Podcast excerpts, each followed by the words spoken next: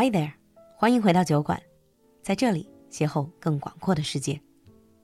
酒馆进阶口语课第十七期已经结业了，下周四，也就是九月一日晚上八点，我们会在 CC Talk 平台举行十七期毕业活动和结业展示，还有有奖互动，免费对所有人开放。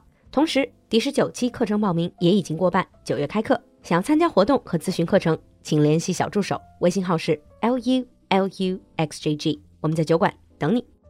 Now, on with the show. Hello, everyone, and welcome to America Under the Microscope Advanced episode. Hi, Lulu. Hi, James. Let's continue with our talk about American game shows. Alrighty. Let's talk about household names, specifically the hosts of the three shows we talked about in the basic level the Wheel of Fortune, Jeopardy, and Price is Right. Mm, I would imagine with those big three being so popular and then they've been on air for so many years. So the hosts of these game shows, they would be, like you said, household names. Everyone at least recognize those names, even if they don't watch it. Yeah, for Wheel of Fortune, the hosts are Pat Sajak and Vanna White. These two people are household names. Everyone in the country knows them. And how long have they been the hosts? 30 plus years. and that they never changed hosts? No, I don't think they want to quit because they get paid really well to do this. Mm. Multi million dollar contracts to make this show. And it's not that difficult, is it? It's not like host? acting. They don't have to, you know, remember scripts or anything like that. And so they get paid a lot. And mm. same with Jeopardy's host, Alex Trebek. Mm, I've heard that name before, Alex Trebek. Sadly, his name would show up in the news a lot more now because he has cancer. And so Jeopardy is going to have to find a new host in the very near future. And he is still hosting? Yes, he still is. But that's going to come to an end soon. Mm. And then for Price is Right, well, you have the old host, Bob Barker, which everyone knows, but he retired several years ago and now is Drew Carey, who's a famous comedian. And he had his own, his own TV shows in the past. And everyone knows these people. Apart from these household names, are there any references? I would imagine there are some references in terms of the phrases they use on the show because in China this was the case. Oh yeah, that's true too. So like from Wheel of Fortune, people might use the phrase in conversations like, I like to buy a vowel when they want to like get clues to get hints. hints and stuff. Ah, I like to buy a vowel because vowels are they're more useful than consonants. Yeah. Aren't they? And like lots of them from the Price is Right, like come on down mm. or how much do you bid and all these catchphrases. Yeah, people will use them for playing other games or they'll like English teachers use these all the time in class to make classroom games. Oh, and it's one of those things if you say to an American, especially in that voice, they, oh, yeah, would, they immediately would immediately recognize it. Recognize. Like, mm. Yep. And you also see parodies of these games. oh yeah, a lot shows. of comedy shows will do parodies of them. So yeah, and they'll do parodies of them on sitcoms and other things. They are that big. Mm.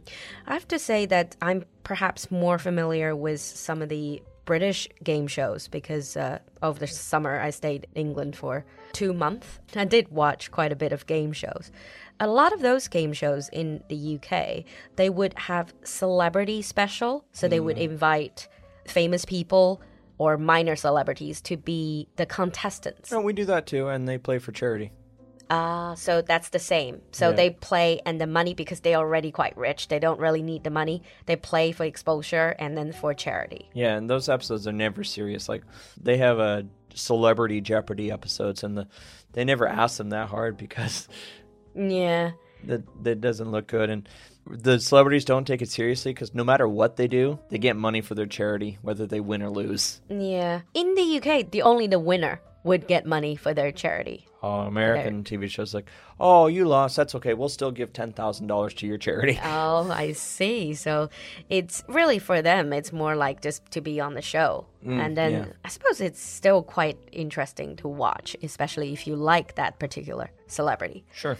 So coming to how is the show funded, especially if you have it very regularly, right? Advertising, sponsors. How often do you have these shows every every day?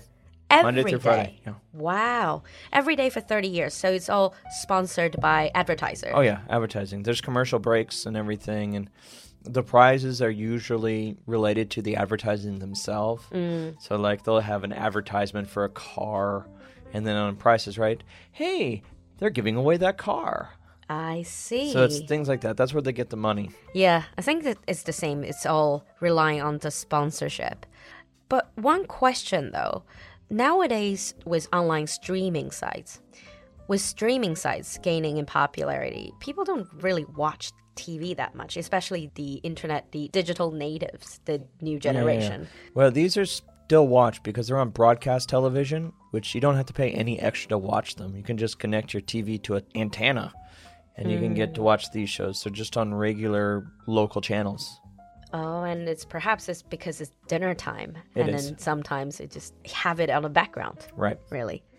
But apart from those big three, I think probably the Chinese audience, what we would be more familiar with in terms of American game show would be reality game shows like ah, Survivors, The. Amazing Race.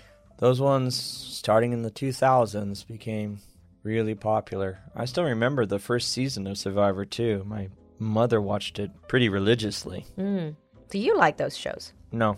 I have zero interest in them. I actually be more interested in watching Jeopardy because it's like I like to see if I can guess what they're um, talking about. Because Survivor and Amazing Race is like yes, it's a game show. They are trying to win the prize money, but they also try to play up drama It's like scripted again. It's partially. Yeah, what they would call reality, but there's always someone who's picking up fights with others or Well, yeah, for these shows, they're not going to put any contestant on them. They're going to put us like, hmm. The producer's like, well, this contestant will most likely rub this contestant the wrong way. Mm. Let's put them on TV. It'll be great ratings. what I'm hearing is you don't really like drama, just good old game show where people compete to. if I'm going to watch a game show, I want to see people compete, like for an actual Prize. skill or prize or something. Wheel of Fortune, I could give that one a miss because it really is like, I like to guess the letter T. Jeopardy, I can watch because of the interesting aspect. Yeah. factoids, yeah. But how to be a contestant? So at the end of every episode, there's like, if you'd like to be a contestant of this game show, please write to blah blah blah blah blah. We will send you tickets, and then you'll need to be in such and such a area. Oh, so Okay. you can just go online and apply. It's free to be a contestant, but they get you know lots, and they'll choose you at random. But you have to be physically there, so they're not going to pay you to come down. So you have to actually drive to California, which all these shows are made in California. It's where Hollywood is. And you get tickets, you go in, Oh, you have to be the audience, Yeah, and then the- you get paid. Yeah, they're all chosen from the audience. Okay, so that is a bit different from some of the other shows because some of the other shows, for example, especially at quiz shows, a lot of it is that how they would work is you call in, you call like a hotline, and you have to answer certain questions. and mm, No, no, no. Like for Price is Right, people will line up super early to get on that show. Every day. Yeah, every day. Just just to be on it, even if they're not even a, a contestant, just to be in the audience. Mm. But things like The Amazing Race or so, you need to actually send audition tapes. You have to send in audition tapes for like the reality game shows like Survivor, Amazing Race, any of those. Yeah, you send in audition tapes and producers will go through them, choose people, interview those people. Because technically, it is an audition. It you, is. You need to have the right look, the right personality Yep. for the show. You're an actor, an actress.